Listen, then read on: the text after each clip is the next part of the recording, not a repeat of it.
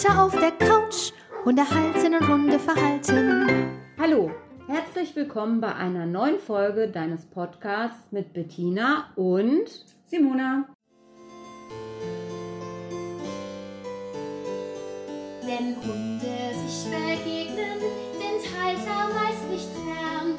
Ein braves, hübsches Hundekind, das hätte ein jeder gern. Doch hört ihr die Geschichten, die jeder von uns kennt, dann wisst ihr, dass kaum jemand so ein Tier sein eigen nennt. Es ist heute kein Freitag, weil wir haben es beruflich einfach nicht geschafft, diese Woche bis Freitag fertig zu werden. Und wir hoffen, dass heute Sonntag ist. Denn wir Für euch zumindest. Genau, denn wir hoffen, dass wir den Podcast bis Sonntag geschnitten kriegen. Zu Anfang möchte ich mich ganz herzlich bei der lieben Nele bedanken, die unser neues Cover entworfen und gezeichnet hat. Vielen, vielen lieben Dank. Wir haben uns beide sehr darüber gefreut. Ja, es war eine schöne Überraschung. Wir fanden es einfach toll. Der ganze Entwurf, alles, was da drauf zu sehen ist, ist der lieben Nele zu verdanken. Ja, ich glaube, die Resonanzen waren ja sogar schon ganz positiv, als du es bei Instagram gepostet hast. Und ich fand es einfach auch so süß. Also alleine, dass sie sich so auch einbringt für uns. Also es hat uns wirklich beide auch enorm gerührt. Also vielen Dank auch von meiner Seite. Richtig, richtig toll. Und dann kommen wir auch direkt mal zu unserem Thema. Unser Thema ist heute Genetik. Wir haben das ja schon in dem ein oder anderen Podcast immer wieder mal erwähnt, dass gewisse Sachen beim Hund auch genetisch bedingt sind. Sei es jetzt Verhalten, die Optik sowieso und auch das Fell. Wir wollen einfach heute über alles sprechen. Nein, alles nicht, aber im Großen und Ganzen über vieles sprechen, was genetisch bedingt ist. Vieles, was Verhalten angeht beim Hund, ist genetisch bedingt. Das heißt aber nicht unbedingt, dass zum Beispiel diese genannten Listenhunde und Kampfhunde von Natur aus böse sind. Nein, sie sind genetisch nicht aggressiv oder böse veranlagt. Jein, muss ich dazu sagen. Böse bin ich voll bei dir. Nein, sie sind nicht von Natur aus böse.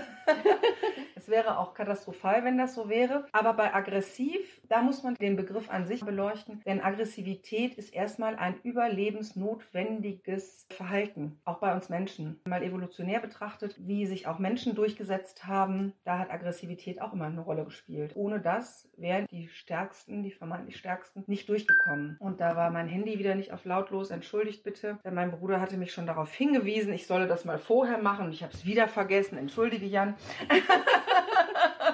Wo war ich stehen gewesen? Also Aggressivität ist nicht unbedingt was Schlechtes, sondern nein, es ist überlebensnotwendig, es ist notwendig und nützlich und hilft auch in vielerlei Hinsicht, um Verletzungen zu vermeiden. Das hört sich absurd an, aber Aggressivität heißt ja nicht unbedingt immer, dass es zu ernsten Kämpfen kommen muss. Ich hole gerade ein bisschen weiter aus, ihr merkt das schon, aber es ist jetzt tatsächlich notwendig, um zu verstehen, worauf ich hinaus will und auch worauf sich meine Ansicht gründet. Wir gehen jetzt mal in der Evolution wirklich weit zurück auf den Vorfahren des Hundes, auf den Wolf, auch wenn wir keine Wölfe mehr haben. Die haben Aggressivität für gewisse Dinge gebraucht. Die brauchten ihr Territorium, das mussten sie verteidigen. Die brauchten Ressourcen, die verteidigt werden mussten. Die haben untereinander Konflikte gelöst und das alles mit einer gewissen Form von Aggressivität, aber nicht ausschließlich. Wir sprechen über einen Teilbereich des Verhaltens. Und in der Regel gehört hier zum aggressiven Verhalten auch, dass man beispielsweise droht. Drohen ist auch aggressives Verhalten. Mit Drohen kann man aber einen Kampf verhindern. Wenn man sehr klar ist mit dem, was man ausstrahlt, dann gibt man dem Gegner ja die Chance, sich zurückzuziehen. Oder vielleicht habt ihr schon mal von sogenannten Kommentkämpfen gehört, die unter Hunden auch stattfinden, unter Wölfen aber viel klarer waren.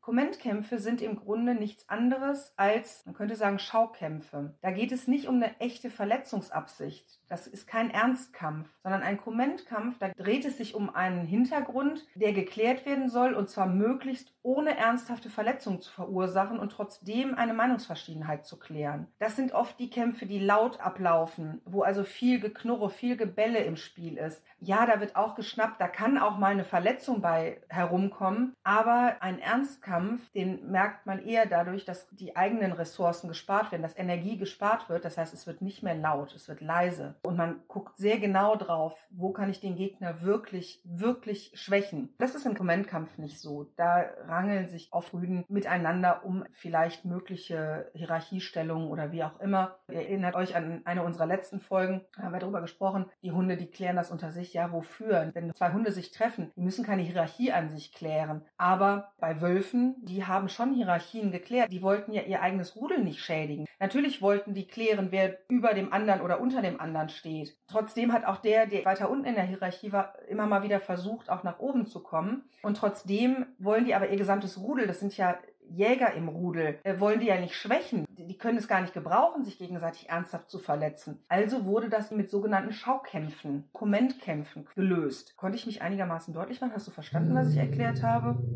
Oh, da ist aber jemand böse. Da merkt ihr jetzt, das ist eine Drohgeste. Und zwar, da war zu viel Rumoren in der Box. Da wird mal einmal ganz kurz vom Großen in Anführungsstrichen gesagt, pass mal auf, verhalte dich hier mal ruhig. Und ihr habt jetzt wahrscheinlich gehört, dass ihr nichts gehört habt. Der Anton hat keinen Ton von sich gegeben, sondern es waren nur Blicke, die den Tayo dazu veranlasst haben, zu sagen, halte ich mal hier zurück. Und das ist ein Klarstellen der Situation. Also gesunde Aggressivität im Wolfsrudel ist ja keiner darauf bedacht, sich gegenseitig zu verletzen. Genau, ja, genau. oder zu töten, weil sonst ist nicht mehr viel mit Rudel. Genau. Man will sich nicht gegenseitig nicht schwächen, man braucht sich ja gegenseitig auch. Das ist ja der Sinn des Sozialverbundes. Das haben wir selber ja auch. Wir Menschen, wir sind ja nun auch soziale Lebewesen und sind erstmal nicht darauf bedacht, gerade den engeren Verbund, wenn wir jetzt an den Familienverbund, das Rudel denken, wollen wir uns nicht gegenseitig schwächen, sondern wir wollen uns gegenseitig stärken. Bei Hunden lasse ich das mal so ein bisschen dahingestellt, weil Hunde keine Wölfe mehr sind. Die leben auch in der Regel nicht mehr im Rudel, also im Familienverbund, sondern die leben vielleicht in einem Sozialverbund als Gruppe von uns Menschen zusammengewürfelt, mit uns Menschen zusammen aber die sind auch lange nicht mehr so klar in der Kommunikation, wie das früher Wölfe waren. Sie haben auch gar nicht mehr die Ausdrucksmöglichkeiten. Und jetzt kommen wir dann auch wieder in die Genetik, aber in die Optik der Genetik. Ich mache gerade einen riesen Umweg zu unseren Kampfhunden, aber ihr merkt, wir kommen wieder von Hölzchen auf Stöckchen, aber es hat alles mit Genetik zu tun. Unsere Hunde haben teilweise durch ihre selektive Genetik, die wir Menschen natürlich verursacht haben, gar nicht mehr die Ausdrucksmöglichkeit, wie Wölfe das hatten. Und Aggressivität, die ja auch mit Ausdruck zu tun hat. Es geht geht nicht darum, immer in alles reinzubeißen. Das ist nicht nur Aggressivität. Das Aber vieles ist auch unheimlich. Jetzt fällt mir ganz spontan ein, ich nenne es immer das Flusenmonster. Es ist freundlich gemeint. Es ist ein großer Hund, schwarz, mit langen Haaren. Du siehst nicht, wenn da nicht irgendwo ein Schwanz wedeln würde, würdest du noch nicht mal merken, wo vorne, wo hinten ist. Und das ist für einen Anton das absolute Feindbild.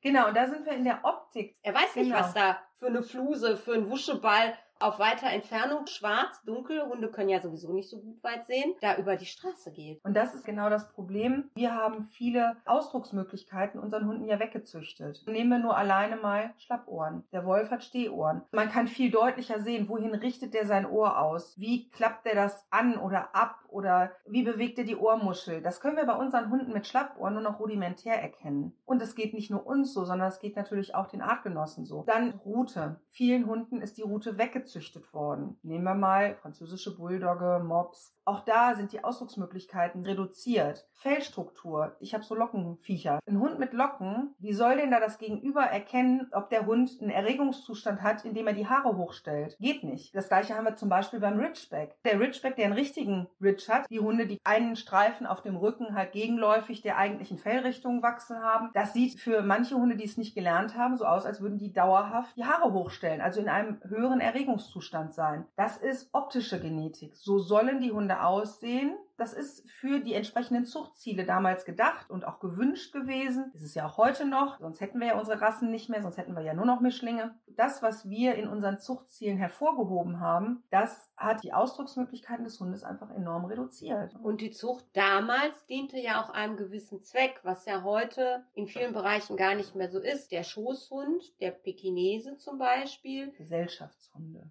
Genau. Oder Malteser, ne? Ja, die sind dazu gezüchtet, der Schoßhund zu sein. Genau. Das war ein Luxusaccessoire in früheren Zeiten. Es war ganz typisch, dass gerade der Adel oder die höheren Gesellschaftsschichten, und ich glaube, das reicht, wenn ich mich recht Also erinnere, bis Paris Hilton von damals. Ja, genau. Ne? Also die Pharaonen beispielsweise, wenn wir mal ins alte Ägypten gehen, auch die hatten Schoßhunde. Die hatten nicht nur, wie man ja oft auf diesen ägyptischen Zeichnungen sieht, diese schlanken, großen, langbeinigen Jagdhunde, die wirklich auch zu einem Zweck dienten, sondern nein, die hatten, das kann man auf den Zeichnungen wohl zum Teil auch erkennen, sowas wie Schoßhunde, sowas kleines, langhaariges, seidenhaariges. Sowas fürs Herz. Genau, Ne, genau. So zum Kuscheln, Streicheln, ist immer dabei, hat einen lieb. Andererseits aber, im Moment sieht man sie ja oft, die Chihuahuas, das sind ja keine Schoßhunde. Die Nein. wurden als Jagdhund gezüchtet. Da ist die Genetik da. Man merkt es, dass sie sehr, sehr gerne kläffen, auch sehr aufmerksam sind. Ja, Also, auch gerne buddeln oder Löcher inspizieren und so. Ich meine, viele Hunde. Gestern haben wir noch ein bisschen rumgewitzelt. Da habe ich mich mit einer Halterin einer französischen Bulldogge unterhalten, die ganz stolz war. Es ist ein junger Hund und die war ganz stolz, dass sie einen, ja, die war ganz stolz, dass sie eine plattgefahrene Kröte erobert hatte und hatte die dann ganz stolz im Mäulchen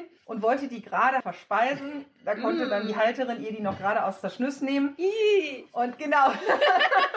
Wir haben auch erst überhaupt gar nicht registriert, dass es etwas Kadaverähnliches war. Und dann erzählte sie, ja, also das würde sie ja mit Vorliebe machen. Tote Mäuse, tote Frösche, Kröten, was auch immer. Finden natürlich. Und dann merkt man plötzlich, dass selbst bei einer französischen Bulldogge noch die Nase wirklich funktioniert. Das war jetzt auch netterweise so eine retro-gezüchtete. Sowas muss man ja heutzutage schon dazu sagen, dass sie wirklich auch ein bisschen Schnauze hat. Finde ich sehr schön. Und dann habe ich auch nur so spaßhalber gesagt, ich sage, ja, man mag es kaum glauben, aber selbst das ist noch ein Jagdraubtier. Egal wie klein sie sind, egal wie weit entfernt sie von einem Wolf sind, es sind und bleiben Jagdraubtiere. Und ich muss dann immer ein bisschen schmunzeln, wenn dann irgendjemand sagt, ja, der hat überhaupt keinen Jagdtrieb. Oder hat der denn viel Jagdtrieb? Dann muss ich immer grinsen und sagen, naja, es ist ein Jagdraubtier. Ich vermute, er wird wohl Jagdtrieb haben, ne?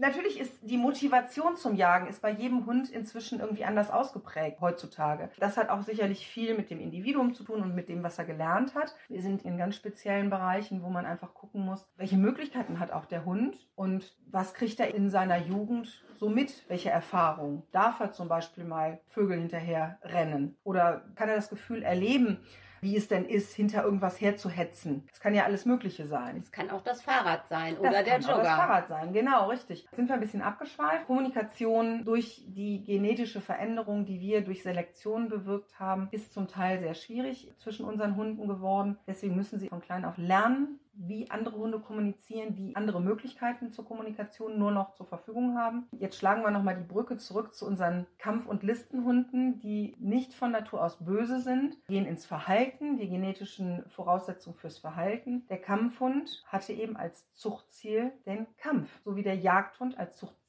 die Jagd hatte, den Einsatz dafür. Und so ist die Selektion. Das bedeutet nicht von Grund auf, dass dieser Hund böse ist, weil böse ist ein sehr pauschales Wort, ein sehr allumfassendes Wort. Das, ist heißt, er also- geht nicht auf alles drauf, was ihm begegnet, weil durch die Presse geht viel, dass gerade diese Hunderassen Kinder übelst angegriffen haben oder Ja. auch erwachsene Menschen. Da ist sicherlich auch der Halter ins Gebet zu nehmen. Ja, wir müssen jetzt mal ein bisschen uns das Zuchtziel angucken vom Kampfhund. Der Hund sollte in Hundekämpfen erfolgreich sein. Erfolgreich bedeutet, seinen Gegner ausschalten. Das heißt, der wurde dann in einen Ernstkampf geschickt. Und vorher waren es ja oft Bullenbeißer. Das heißt, von der Rasse, von der Genetik bedingt auch schon Hunde, die Erstens- auch was aushalten Richtig, mussten. die körperlich sehr robust sind, die nicht so eine niedrige Schmerzgrenze haben. Denn ein Hund, der eine niedrige Schmerzgrenze hat, der würde sich einfach nicht in einem solchen Kampf entsprechend durchsetzen können. Der auch einem Bullen gegenüber nicht. Auch einem Bullen nicht, weil wenn der da mal einen Tritt abkriegt und der hat vielleicht eine Rippe gebrochen, dann soll der nicht sofort in sich zusammenbrechen, sondern der soll weiter dranbleiben und das Rindvieh weiter treiben können. Und genauso war es dann nachher auf dem Weg zum Kampfhund. Deswegen hat man diese körperlich robusten Hunde genommen. Was man nachher dazu gezüchtet hat, die Bulldoggen sind so die Bullenbeißer Mhm. im eigentlichen Sinne, das, was später in den Kampfhundbereich kam, die wirklich für Hundekämpfe dann gezüchtet wurden, da wurde halt halt unter anderem auch noch ganz besonders in den Vordergrund gezüchtet, dass sie zupacken und nicht mehr loslassen. Das hat den Hintergrund, hätten sie im Kampf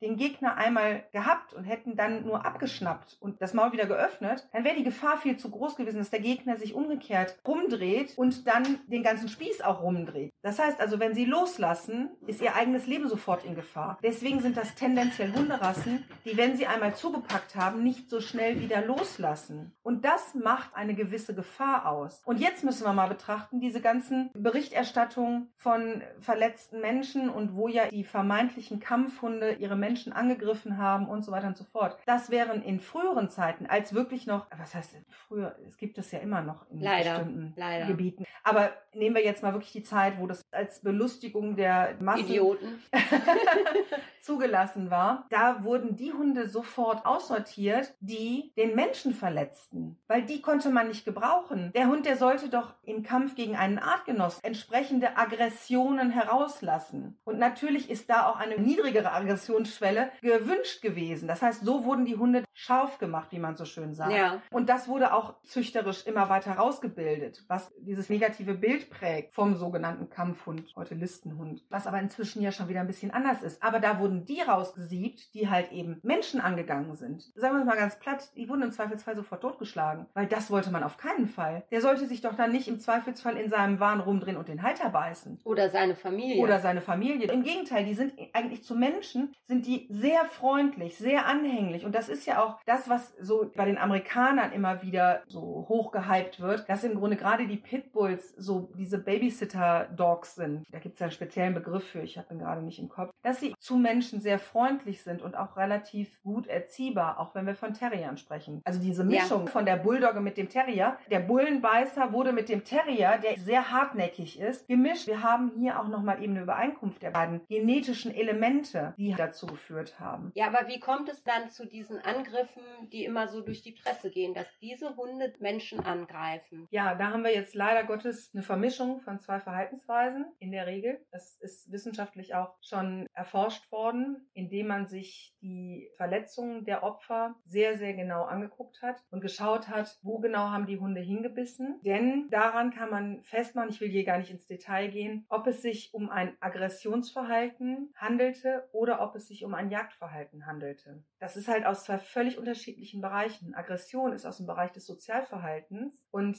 das Jagdverhalten ist stoffwechselbedingt, das heißt Nahrungserwerb und ähnliches. Und wenn diese beiden Motivationen vermischt werden, dann kann es zu solchen Unfällen kommen. Wenn man sich die Geschichten der Hunde, bei denen diese Unfälle passiert sind, anguckt, war sehr, sehr häufig die Vorgeschichte, dass die Hunde auf Bewegungsreize trainiert wurden. Durch Ballspielen beispielsweise oder ähnliches. Und viele Unfälle sind daraus entstanden, dass Kinder oder Erwachsene Ball gespielt haben, die Hunde darauf reagiert haben und dann eine Vermischung der Antriebe kam, dann wurde plötzlich der Ball das Ursprungsjagdobjekt, dann kamen laufende Kinder dazu und daraus ist der Unfall entstanden. Und das ist die Tragik an der ganzen Geschichte. Und da merkt man, wir haben keine Wölfe mehr. Ein Wolf würde so etwas nur zu einem Zweck machen. Entweder sieht er eine Beute, die er jagen will, oder er wäre im Sozialverhalten und will zum Beispiel sich gegen irgendetwas erwehren. Kann es dann sein, wir haben ja in unserem letzten Mythos über Balljunkies gesprochen, dass das wieder so eine Kombination ist. Das heißt, der Hund ist auf Droge genau. mit dem Ball und kann gar nicht mehr unterscheiden, was bewegt sich da, das laufende Kind oder der Ball. Richtig. Hauptsache, ich schnapp es mir. Genau. Und das ist eben auch das Risiko. Auch da sind wir im Bereich der Genetik, weil natürlich reagiert nicht jeder Hund gleich auf ein Ballspiel. Ich will jetzt das Ballspielen an sich nicht grundsätzlich mega verteufeln, weil es gibt Hunde, haben wir ja auch beim letzten Mal gesagt, denen kannst du den Ball werfen und werfen und werfen und die würden nie auf Droge kommen. Die sagen irgendwann, danke reicht, muss jetzt nicht mehr. Die sind auch nicht in der Gefahr, eine Übertragung von einem Bewegungsreiz auf den nächsten zu machen. Die würden beispielsweise auch nicht nur vom Ballspielen plötzlich jagdlich extrem viel motivierter werden. Aber dann gibt's Hunderassen, bei denen ist das besonders schnell zu triggern. Terrier gehören definitiv dazu. Es gibt einige Hunderassen, die damit sehr schnell zu triggern sind, aber das hat auch was mit dem Individuum zu tun. Da muss man immer sehr, sehr genau drauf gucken. Und weil man es ihm einfach so schlecht vorneweg sagen kann, weil man ja heutzutage auch gar nicht mehr hundertprozentig weiß, weiß, welche Einschläge sind nun alle drin, selbst wenn du einen reinrassigen Hund hast, kann ja in der x-ten Generation trotzdem irgendwas drin sein, was diesen Hund trotzdem anfällig macht für den Bewegungsreiz und dieses Suchtverhalten darauf. Und die Übertragung geht einfach ganz schnell und da muss man immer gucken, ob ich das Risiko eingehen möchte, mit meinem Hund Ball zu spielen. Wie gesagt, ich setze es immer wieder in Anführungsstriche und das Risiko laufen will, dass der vielleicht dann irgendwie relativ schnell auf Droge sein könnte. Kommen wir mal von den Kampfhunden weg. Sehr beliebter Hund ist ja der Australian Shepherd oder alles, was so in diese Richtung geht. Ich muss diesen Hund gar nicht seiner Genetik entsprechend ständig auslasten, wie es immer so schön heißt, dieses Auslasten, sondern das Gegenteil, zum Beispiel Ruhe lernen. Weil wie sagst du immer schön, aufgeregt kann er ja schon. Genau. Was er lernen muss, ist zu Hause Ruhe zu halten. Ja, nicht nur zu Hause, ne? Ja, zu Hause können sie es ja oft sogar noch. Draußen. Aber sobald sie nach draußen kommen, sind sie sofort in so einem aufgeregten Modus. Und da ist ja genau die Überzeugung vieler Halter, dass sie sagen, oh Gott, der muss jetzt unbedingt, muss der jetzt beschäftigt werden. Da hat sich jemand einen Border Collie angeschafft, dann fragen ganz viele, und hast du die direkten Schafherde Schafherde dazu angeschafft. Ja, nee, wenn ich den von klein auf habe und der lernt erstmal nichts zu tun, dann kann der auch nachher nichts tun. Dann braucht er keine Schafherde und trotzdem ist in seiner Genetik verankert. Würdest du den auch mit einem Jahr, mit anderthalb oder zwei Jahren in einen Job nehmen, dann ist der vielleicht nicht ganz so gut wie derjenige, der vielleicht mit einem halben Jahr schon an der Schafherde gelernt hat, weil der braucht das für sein Leben, aber trotzdem würde der das ganz schnell abspulen können. So wie jeder Jagdhund auch ganz schnell seine jagdlichen Voraussetzungen abrufen kann kann oder ein Retriever, dass er Dinge durch die Gegend trägt. Das sind Dinge, die in der Genetik vorhanden sind, die man ruhen lassen kann und dem Hund erstmal das beibringen kann, was er dringend für sein Leben in der Regel als Familienhund braucht. Ist er jetzt der Hütehund mit der Schafsherde ja. beim Schäfer? Dann soll der mit einem halben Jahr anfangen zu arbeiten, in dem kleinen Maß, wie das der Hund in dem Alter leisten kann. Weil der braucht das sein Leben lang. Und der wird das auch sein Leben lang machen und wahrscheinlich einen ganzen Tag lang. Der wird nicht ausgelastet, sondern der arbeitet einfach. Den Fehler habe ich ja bei Anton auch gemacht, weil ich es nicht besser wusste und von vorangegangenen Hundetrainern so gelernt habe, dass ich den von klein auf beschäftigt habe. Gott sei Dank, ich habe es mal gelesen oder gehört, zu Hause ist Ruhe und Langeweile. Ja. Das hat er auf jeden Fall gelernt und das kann er. Aber draußen habe ich versucht, ihn auszulassen und habe jetzt einen sehr aufgeregten Hund, wenn es rausgeht. Ja. Sei es beim Spazierengehen oder auch, wenn ich ihn irgendwohin mitnehme. Wir waren jetzt zu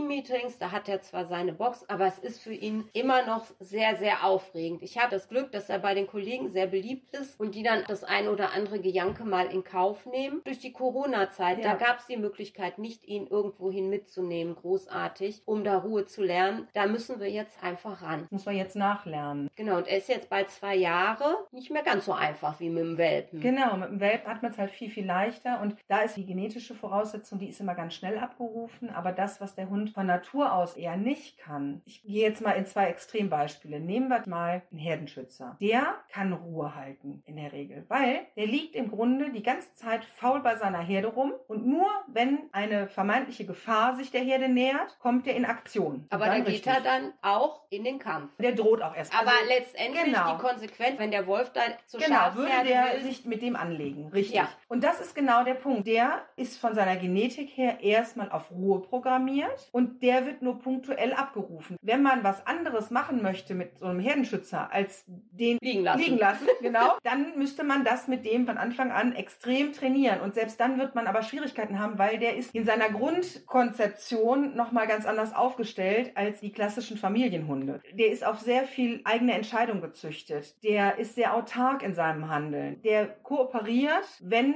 der Mensch auf den Plan tritt. Ich kenne es von einer Freundin, die hatte einen Herdenschutzhund, hatte, weil er ist verstorben. Mhm. Die hat zum Beispiel erzählt, dass wenn er draußen auf der Straße irgendwas gehört hat und das auch angezeigt hat mit Bällen, hat es nicht gereicht, wie man es bei vielen Hunden machen kann, aus, alles gut. Nein, sie musste aufstehen, sie musste hingehen, sie musste aus dem Fenster gucken, die Situation im wahrsten Sinne des Wortes in Augenschein nehmen und dann sagen, es ist alles gut, ich habe das gesehen, keine Gefahr. Genau, schönes Beispiel. So kann es laufen. Umgekehrt könntest du aber den Australian Shepherd, den Border Collie, ich meine, da haben wir ja nun auch diese Geschichte hier mit unserem Top Dog Germany, ne? Ja. da waren ja die ganzen Border Collies, die könntest du von klein auf auf Agility trainieren, dann laufen die mit dir jeden Parcours. Das liegt voll in ihrer Genetik. Sie werden nur nachher total überdreht sein. Umgekehrt würdest du aber dann sicherlich nicht mehr gut in der Lage sein können, mit denen mal in Ruhe in ein Restaurant zu gehen und einfach nur mal dich hinzusetzen und in Ruhe was zu essen oder so. Wenn du aber so einen Hund nun mal unbedingt als Familienhund haben möchtest, dann muss der das lernen, was er als Familienhund braucht. Nämlich warten können, Ruhe halten können. Und das müssen die lernen. Alles andere kann er ja schon. Du wusstest doch gar nicht anders, als dass draußen ausgelastet werden muss. Und das ist auch so ein bisschen die Krux. Man liest und hört es ja überall. Und man kriegt es auch immer gesagt. Wenn ich mit so einem aufgeregten Anton, der ja auch sehr menschenfreundlich ist, auch wieder rassebedingt, genetisch, Ja.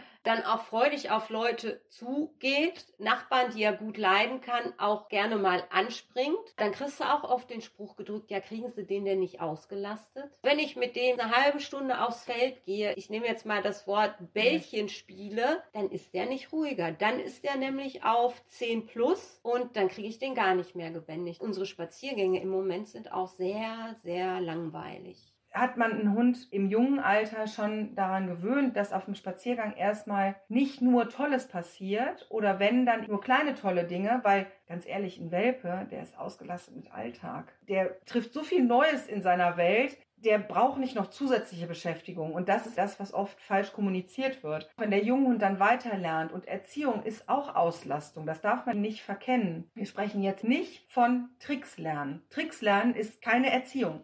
Tricks lernen ist Beschäftigung. Auslastung Ja, vermeintlich. deshalb gehe ich mit ihm ja auch im Moment zum einen berufsbedingt, schaffe ich sowieso nicht Ja. zum Hundesport, werde es trotzdem, weil ich merke, er wird langsam ruhiger, Mhm. auch auf dein Rat hin, einfach hinten anschieben. Vielleicht im Herbst, Winter, aber ich vermute mal, dass ich es dann erst wieder im nächsten Jahr in Angriff Ja. nehmen würde, weil es macht ihm auch Spaß. Genau, es ist eine tolle Beschäftigung, aber sie muss halt dosiert kommen. Gerade wenn ein Hund so nachträglich jetzt lernen muss, zur Ruhe zu kommen. Ich kenne das ja nun selber. Ich habe jetzt nun zwei Hunde, die genetisch auch noch Ein Pool sind. Genau, fast. ein Pool, ja, genau. Also zumindest 50 Prozent gemeinsam haben. Und der eine wäre, wenn ich es zulassen würde, innerhalb von wenigen Minuten auf 180 und mehr. Und den anderen aufzudrehen, da brauchst du schon ein bisschen mehr, weil der ist einfach ganz anders groß geworden. Und das trotz der gleichen Genetik, weil ich unter ungünstiger Anleitung genau den gleichen Fehler gemacht. Wenn der Tayo und der Anton aufeinandertreffen, die mögen sich ja eigentlich. Ja, total gerne. Die Aber- sind richtig gute Kumpels. Anton ist ein sehr dynamischer Hund. Der Tayo ist wiederum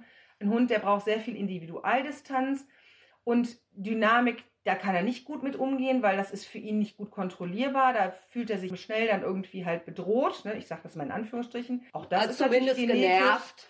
Genau. Und das heißt, dann sagt er auch mal ganz schnell, boah, Junge, krieg dich mal wieder ein. Komm mal wieder runter. Und dann sagt der Anton, nein, will ich aber nicht. So, und zack, haben die sich im Zweifelsfall an der Köppe. ne? Genau, weil der Anton auch nicht klein beigibt, wenn man ihm ans Leder Und auch will. das ist wieder genetisch. Da Ja. haben wir den ursprünglichen Bullenbeißer, der da durchkommt bei ihm. Dann wollen wir jetzt mit dem Thema Kampfhunde und Verhalten abschließen. Zum Schluss sei noch gesagt, dass auch Kampfhunde ganz normale Hunde sind, deren Verhalten nicht nur von der Genetik, sondern auch viel von der Erziehung und auch des Umgangs mit dem Menschen, mit dem Hund zu tun hat. Trotzdem ist es so, dass jeder Hund eine gewisse Gefahr oder Gefährlichkeit birgt. Und da sind wir wieder in dem Bereich. Kommt immer drauf an, wie wird der Hund erzogen, welche Erfahrungen macht er, wie ist sein, sein individueller Charakter, wie ist seine Entwicklung verlaufen. Daher kann natürlich vom Grundprinzip her jeder Hund gefährlich werden. Nur es ist schwierig, die sogenannten Kampfhunde, Listenhunde hier in NRW, Hunde gefährlicher Rassen, direkt als solche abzustempeln, nur weil sie ursprünglich mal für ein bestimmtes Ziel gezüchtet wurden. Da sind wir wie bei vielen anderen Rassen, du hattest es ja eingangs schon gesagt, inzwischen weit von entfernt. Es ist nicht mehr so, dass die Hunde insbesondere hier in den hiesigen europäischen Kulturen noch für Hundekämpfe eingesetzt werden. Also zumindest in den meisten europäischen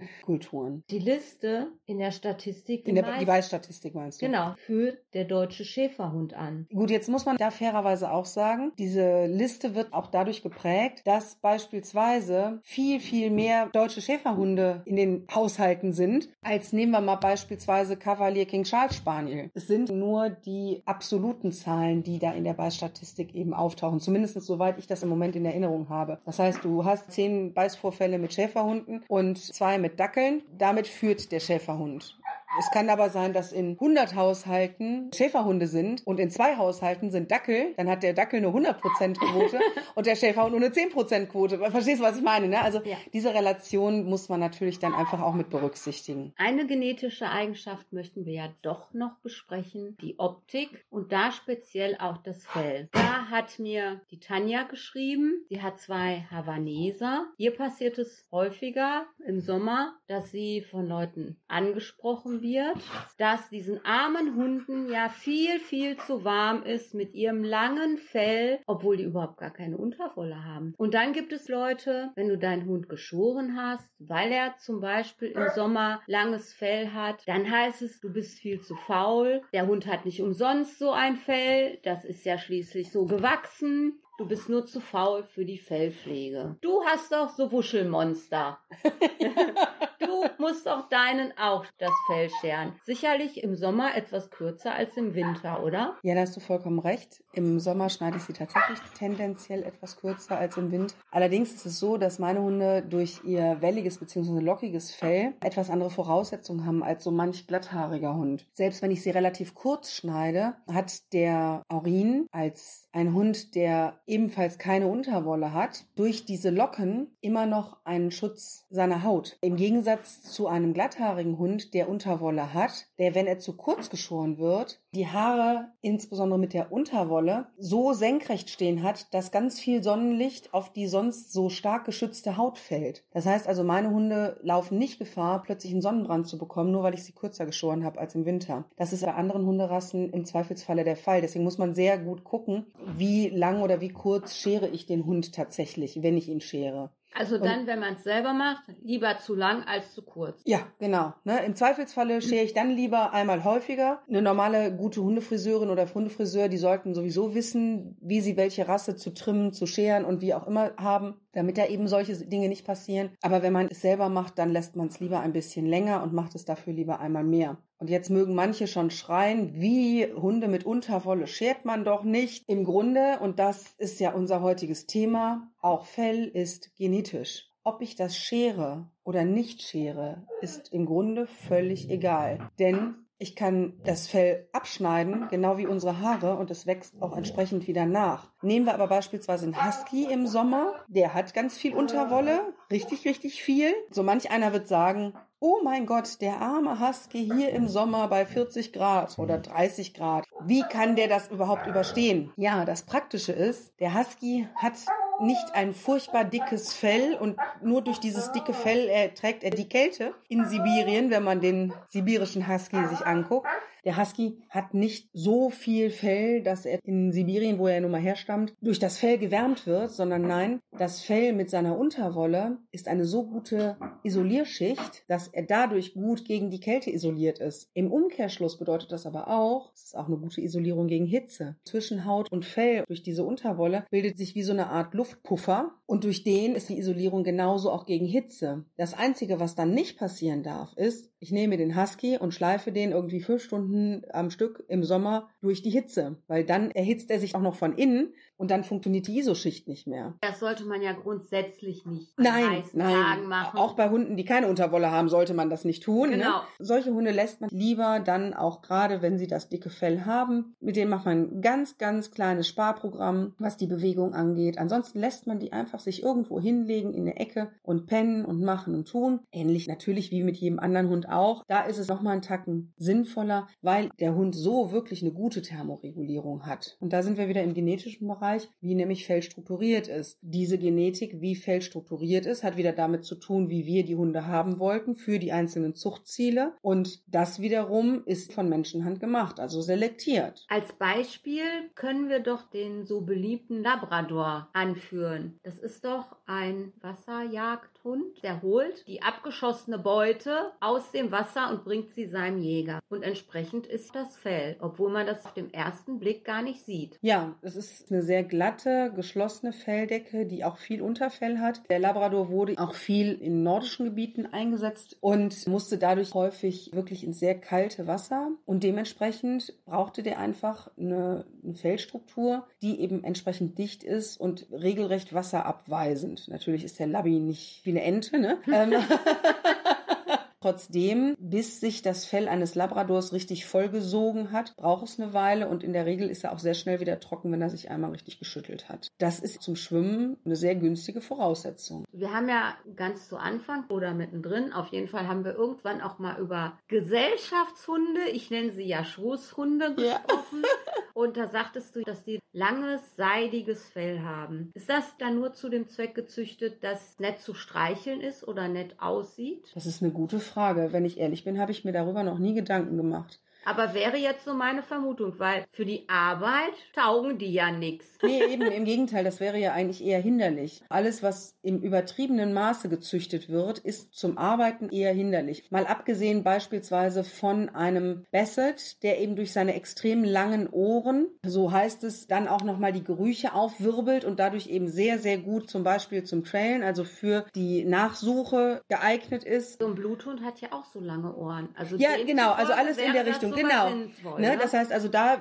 geht es tatsächlich darum, dass durch die Ohren eben die Gerüche der Nase zugeführt werden, könnte man sagen, während die eben schnüffeln und die Ohren auf dem Boden hängen. Da wird das noch Sinn machen. Allerdings gibt es da wieder diese ganz extrem, wo die Hunde sich auf die Ohren treten. So ein Hund ist nicht mehr zum Arbeiten geeignet. Genauso ist es auch bei allen anderen Extremen. Zu kurze Schnauzen, die Hunde können nicht mehr atmen. Zu kleine Köpfe, den Hunden springen die Augen aus den Höhlen. Beim Mops kann das ja durchaus sogar passieren, während der Exakt, die Pekinese, genau. springt. Dann springt der Mops runter, so plöpp. Es gibt ganz viele solcher Beispiele und dazu würde ich jetzt im Moment vom Gefühl her auch das Fell zählen, zumindest in diesem extremen Maße, wie beispielsweise der Havaneser, der auf der Schau ganz toll prämiert wird, weil er das tollste, längste, seidigste Fell hat, aber im Endeffekt gar nicht mehr laufen kann, weil er nämlich nur darüber stolpert und weil da vor allen Dingen, wenn er normal durch den Wald läuft, sich alles drin fängt, was nur im Wald überhaupt kreucht und fleucht. Das heißt, wenn ich einen Hund habe, der jetzt von der Zucht her so ein überlanges Fell hat, kürze ich das entsprechend. Dann hat der Hund keine Last und fühlt sich wohl. Also ich habe eine Freundin, die hat Malteser und haben die normalerweise auch längeres Fell, aber die schert die einfach gnadenlos kurz, fertig aus. Sie sagt, ich will Hunde haben, mit denen ich ganz normal laufen kann. Sie mag Malteser trotzdem, die haben für sie viele Vorteile und das sind auch wirklich einfach ganz nette Hündchen, die sie da hat. Die eine oder andere Rasse kauft man sich natürlich, weil man die Optik schön findet und da möchte man natürlich auch, dass der Hund so aussieht, wie man die Rasse gekauft hat. Aber gewisse Dinge sind dann im normalen Alltag nicht praktikabel. Solange man den Hund noch bei seiner Fellpflege unterstützen kann,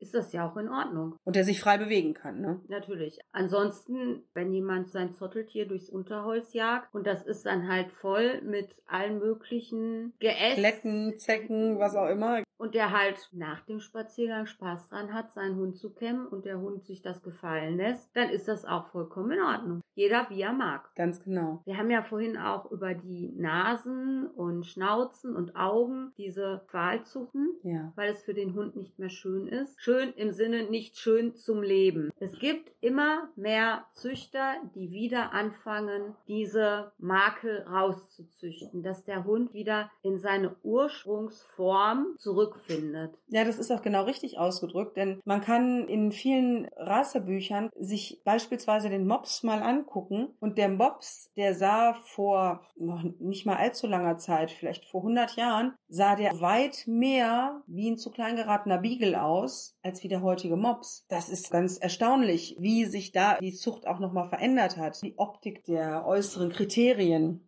King Charles Spaniel, die sind, also Cavalier King Charles Spaniel, wie sie ja korrekt heißen, sind leider Gottes ein ganz trauriges Beispiel. Da ist das Optische, das Ansprechende, genau wie auch bei der französischen Bulldogge, ist dieses sogenannte Kindchenschema. Großer Kopf, große Augen, dabei aber ein kleiner Körper und kleiner Mund, kleiner Fang. Da wurde der Schädel immer kleiner gezüchtet, sodass das Gehirn gar keine Zeit hatte, sich auf die Schädelgröße anzupassen und dadurch mehr oder weniger ein Dauerdruck auf das Gehirn herrscht, ist es ganz, ganz gravierend, wenn man sich vorstellt, du hast die ganze Zeit Kopfschmerzen, weil dein Hirn eingequetscht wird, weil dein Schädel zu klein gezüchtet wird, weil das eben hübscher aussieht. Das finde ich schon sehr, sehr grenzwertig. Wenn ich weiß, ich kaufe mir einen Hund und ich muss ihn quasi irgendwann sicherlich operieren lassen, weil ich schon vorher weiß, dass er irgendwann mit der Kürze seiner Nase nicht mehr atmen kann. Ich glaube, die meisten Menschen machen sich da gar keine Gedanken drum.